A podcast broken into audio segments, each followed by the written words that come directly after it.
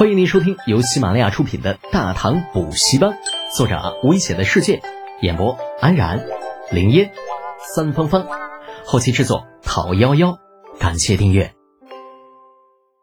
第一百四十三集，那一弩的风情。李浩漫不经心的跟在长孙冲三人的身后，看着前面三个弟弟煞有其事、小心翼翼的模样，啊，突然觉得呀。自己有当爸爸的潜力。皇家猎场呢，这说的好听一点是猎场啊，说的不好听一点，这家就是个动物园儿。为了防止前来狩猎的勋贵子弟有个三长两短，这里边早已经被梳理过不知道多少次了。除了野鸡、兔子、鹿之类的食草动物啊，大型猛兽不敢说没有，但一定少得可怜。李二毕竟只是想要激励勋贵子弟们的尚武之风。弄得满山豺狼虎豹，万一死上几个，那咋跟手下交代嘛？李浩在前，长孙冲居中，程楚墨在左，李振在右，几人组成一个倒三角，正在摸索前进。啊，时不时的，嗯，彼此之间还会打上一个手势，暂停一下，聚在一起商量点什么，然后再继续前行。在他们几人的身后，十来个家将提着七八只野鸡、野兔。以一种比李浩还要百无聊赖的态度跟着，在他们看来，自家公子和少爷那就是闲得蛋疼，不就是狩猎吗？拿着一张有效射程两百步的强弩，还那么小心干什么？这看到啥直接怼死不就完了吗？靠那么近，你说干啥呢？但是长孙冲等人却是对此乐在其中。前行靠近猎物时，那种心跳加速的感觉，让他们几人乐此不疲，一次又一次地试探着猎物的底线。这一次，他们的目标是一只狍子。在一株株高大树木的掩护之下，三人一点点地向着目标靠近。那就在他们接近到距离猎物不足百步的时候，这狍子突然警惕地抬起头，四下张望起来。接着，一支长箭从喜拉里陡然飞来。不偏不倚，正好落在了距离袍子五步左右的距离上。我尼玛，这他妈什么水平？长孙冲当时就怒了。要是你射得准，那一箭把猎物给戳死了，这也没啥。那毕竟猎物身上也没写谁的名字，谁先弄死，那就算是谁的。可是你一箭射得偏出五步远，你这不扯淡呢吗？没有那金刚钻，你染他妈什么瓷器活啊你？顾不得狼狈逃窜的袍子。啊！这暴怒的长孙冲跳起来，就对着远处的密林叫道：“谁？给老子出来！”哗啦哗啦，远处人影闪动。不多时，三个年轻人表情讪讪的从对面走了出来。为首的正是与李浩不怎么对付的宇文谋。啊！见到长孙冲，宇文谋有点不好意思：“呃，长孙兄啊，我们不知道那是你的猎物，滚犊子！”张孙冲一点面子都没给宇文谋留，劈头盖脸就是一顿骂：“你们他妈是故意给老子捣乱，是吧？”“不，不是的，我们我们真的不知道您在这里啊！”宇文谋委屈的要命啊！看着长孙冲那一身隐蔽性极好的雪地迷彩，以及手里端着的狰狞巨弩，这腿肚子有点转筋，生怕对方给自己来上那么一下子。虽然说大家都是勋贵子弟啊，老头子都是国公。可是，嗯，这国公跟国公那也不一样啊。人家长孙冲他爹那家伙那是嫡系，他宇文谋的老子那什么玩意儿那是投降派呀。人家长孙冲他爹那是国舅爷，他宇文谋的老子，嗯，那是前国舅爷。这两相叠加，长孙冲就算真把他给弄死了，估计也不会怎么样。说那么多废话干什么呀？那吓跑了我们的猎物，你说怎么办吧？程楚墨自不远处的雪地里站了起来，拍打着身上的雪花，狞笑着靠近。宇文谋嘴角狂抽，啊，犹豫良久，咬牙道：“这我，嗯，我们赔。”程楚墨嘿嘿一笑：“赔？这么说，嘿，你是打算肉偿喽？肉偿？这小程还有这种爱好呢？”随后赶来的李浩不由自主地向边上躲了躲。宇文谋三人也是条件反射的夹紧双腿，面色惨白一片。你你想干什么？干什么？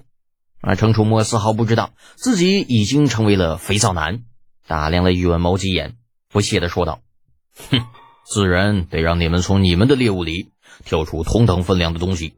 怎么？难道你还打算拿钱来赔吗？啊！一听是拿猎物来赔，宇文谋是长出了一口气呀，招手叫过了身后的家将，把所有猎物全部拿了出来。嗯，长孙冲啊，我们的猎物全都在这里了。您看，两只野兔，一只野鸡，这玩意儿还没有一只狍子腿重呢，这他妈也太不争气了吧！无奈呀，杀人不过头点地。而事情到了这个份上，总不能真的把宇文谋给杀了。于是长孙冲气鼓鼓的摆了摆手，将三个碍眼的家伙打发掉了。真他妈丧气！怎么净遇着这些个不着四六的玩意儿？宇文谋三人离开之后，长孙冲狠狠的在雪地上踩了一脚，指着地上那少得可怜的那一点点猎物，瞅瞅，这他妈都是啥？给咱们塞牙缝都不够。嗯，这总比啥都没有好吧？程楚墨拎起那已经冻得硬邦邦的猎物，遗憾的摇了摇头，反手丢给了身后的家将们。张孙冲想了想，看向李浩：“德姐呢？接下来咱们往哪儿走啊？”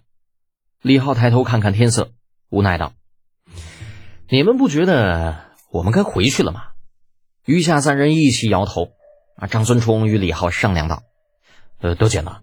我知道你本事大，要不咱晚上就……”不回去了，怎么样啊？抓紧时间多打点猎物。李浩犹豫了一下，看着满脸期待的程楚墨和李振，啊，估计这俩家伙也是与长孙冲一样的想法，最终只能无奈点头。那好吧，反正我们出来的时候都带着睡袋呢，大不了就在林子里边将就一宿。嘿，太好了，我就知道你会答应。长孙冲兴奋地在李浩肩膀上捶了一拳，随意的选了个方向，拔腿就走。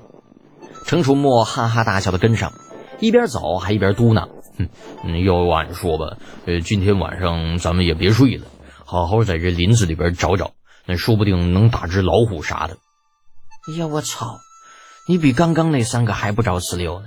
这林子里边连只狐狸都没有，哪来的老虎啊？接下来的半个时辰，四人组的运气似乎用完了。这一路走来，除了动物的脚印，竟是连只山鼠都没有见着。长孙冲等三人的兴奋劲儿，这个时候已经过去了，一路走的唉声叹气，无精打采。李浩也是一样啊，他也就是在特种大队的时候学过野外生存知识啊，真让他去狩猎，其实并不比长孙冲等人强多少。追人问题不大，追野兽，嗯，别扯犊子了，那他们是猎人的活，好不好？天色渐渐暗了下来。不知不觉中，四人组已经朝着一个方向走了近一个时辰。如果不是凭借打老虎的意念支撑着，这估计啊，早就打道回府了。翻过了一道山梁，程楚墨突然停了下来，摆手示意众人停下。哎，等等，你们听到什么声音了没有啊？李振喘着粗气，啊，什么声音呢？没听到啊。程楚墨显然对自己的听力十分的有信心，语气坚定：“嗯，再听，好像是什么野兽的叫声。”一听说是野兽的叫声，李振立刻屏住了呼吸。食草类的动物往往都不会叫，啊，就算叫，声音也不会太大。但是肉食类动物就不同了。故而，在程楚墨如果真的听到了野兽的叫声，那必然是一个大家伙。随着四人停下脚步，这四周陡然变得安静下来，除了风声，再也没有其他的声音。过了片刻，长孙冲一下子瞪大了眼睛，指着山脚下：“真有声音，在那个地方。”一个人或许能够听错，但是两个人都听到了，那就一定不会错。顺着长孙冲指出的方向，四人组想都没想，立刻发足狂奔起来。山梁并不高。啊！很快，四人就冲到了山脚下，进入了一处山坳当中。凭借着最后一点天光，一只黑色的庞然大物映入眼帘。李浩惊讶的叫出了声：“熊！这时候怎么会有熊啊？那熊可是冬眠类的生物，数九寒天，怎么可能出现在大山里面呢？而且这里也不是什么深山老林，这距离山脚直线距离最多也不会超过十里。”张孙冲等人也是有些傻眼，没看到猎物的时候，光想着打一只大家伙，可是当一只巨熊出现在面前的时候，这说不害怕那是假的。那那怎么办呢？刚刚跑得太快，家将们已经远远的被甩在了身后。有些慌乱的李振急声问道：“这还能怎么办呢？这不是咱们四个能对付的。要我说，长孙冲这个话还没有说完，便是被一道女人呼救的声音所打断。啊！有人！原本有心退走的李浩心中一惊，因为位置的关系，他并没有看到女人的位置，但是听声音却是觉得有些耳熟。曾经军人的身份让他根本来不及想救与不救的问题。两只肩膀一塌，身后背包直接落到地上，劈手从长孙冲手里抢过已经上了弦的强弩，飞一般的向着那头巨熊跑了过去。德卷，回来！你不要命了！程楚墨见状大惊，跳着脚喊了一声，将背包一卸，抽出了横刀，拔腿就跑。啊！后面正在快步追来的家将们吓得魂儿都快要飞了，想要出声阻止。却见长孙冲与李振也是做出了与程楚墨同样的选择，丢下背包，抽刀就冲了下去。疯了，真是疯了！家将们除了加快脚步，再也没有了其他的选择。只是他们的速度再快，也快不过李浩。远远的，只见李浩如离弦之箭一般，向着巨熊冲了上去，那口中不断发出一声声大喝：“嘿，哎，畜生，爷爷在这儿呢！”哎，巨熊原本正准备扑向自己的目标，听到李浩的声音，立时转过了头，人立而起，发出一声震耳欲聋的咆哮。此时的李浩有两种选择：一是继续快速靠近，二是马上射出手中的弩箭。只是以他现在奔跑的速度，射出的箭未必能够击中那头巨熊，而且就算是击中了，也未必能中要害。所以李浩并没有将手中的箭射出去。而是选择继续冲上巨熊，将反击的机会保留了下来。这一切选择只在电光火石之间，不足为外人道。在其他人看来，李浩就像是一只扑向烛火的飞蛾，一头扎进巨熊的怀里。而在巨熊之前猎物的眼中，那却是李浩以极快的速度接近巨熊之后，一个滑铲倒了下去，闪过巨熊一击的同时，靠着惯性自巨熊的身侧滑了过去。雪花飞舞间，一道乌光闪过。本集播讲完毕，安然感谢您的支持。